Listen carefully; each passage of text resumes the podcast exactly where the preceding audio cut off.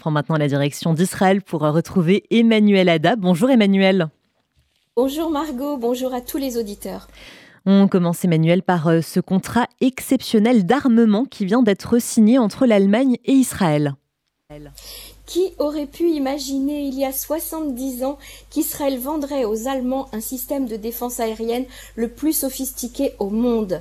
L'accord historique entre l'Allemagne et Israël a été entériné hier.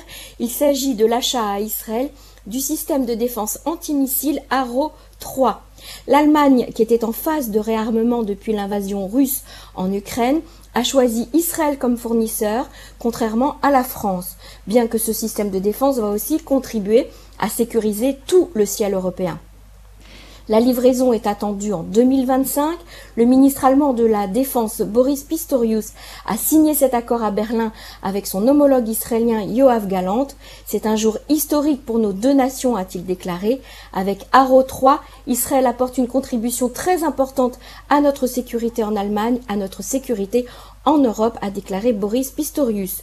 Ce contrat, d'une valeur estimée à 3,5 milliards de dollars, est le plus gros contrat jamais signé par Israël. Le système Arrow est développé et fabriqué par l'entreprise israélienne Aerospace Industry, l'IAI, en collaboration avec le constructeur d'avions américain Boeing. Par ailleurs, Emmanuel, plusieurs explosions ont eu lieu en Iran cette semaine et toujours sur des sites mis sous haute sécurité. Oui, une forte explosion s'est produite hier dans une usine de Téhéran appartenant au ministère iranien de la Défense. Il s'agit du troisième incident de ce type depuis huit jours. Ces incidents sont survenus à proximité de sites sous haute sécurité. Le gouvernement iranien a d'abord déclaré qu'il s'agissait d'un tremblement de terre, niant qu'une explosion se soit produite, mais a dû très vite faire marche arrière sur ces déclarations. Impossible de cacher les effets d'une explosion. Les regards se tournent vers Israël qui reste silencieux. No comment. Et enfin, Emmanuel, euh, les cérémonies marquant le 50e anniversaire de la guerre de Kippour ont lieu dans tout le pays et elles sont euh, l'occasion de remettre les pendules à l'heure par des déclarations. En effet, l'heure est à l'introspection et à la réflexion, c'est ce qu'a déclaré le président de l'État Yitzhak Herzog lors d'une cérémonie qui a eu lieu à Latroun, près de Jérusalem. Il a ajouté que le pays se trouvait dans un état d'urgence nationale marqué par la division et la polarisation. Un demi-siècle après la guerre de Kippour, la société israélienne est divisée et la crise qui nous frappe depuis neuf mois nous déchire et a un impact direct sur notre société, notre économie et notre sécurité, a-t-il déclaré.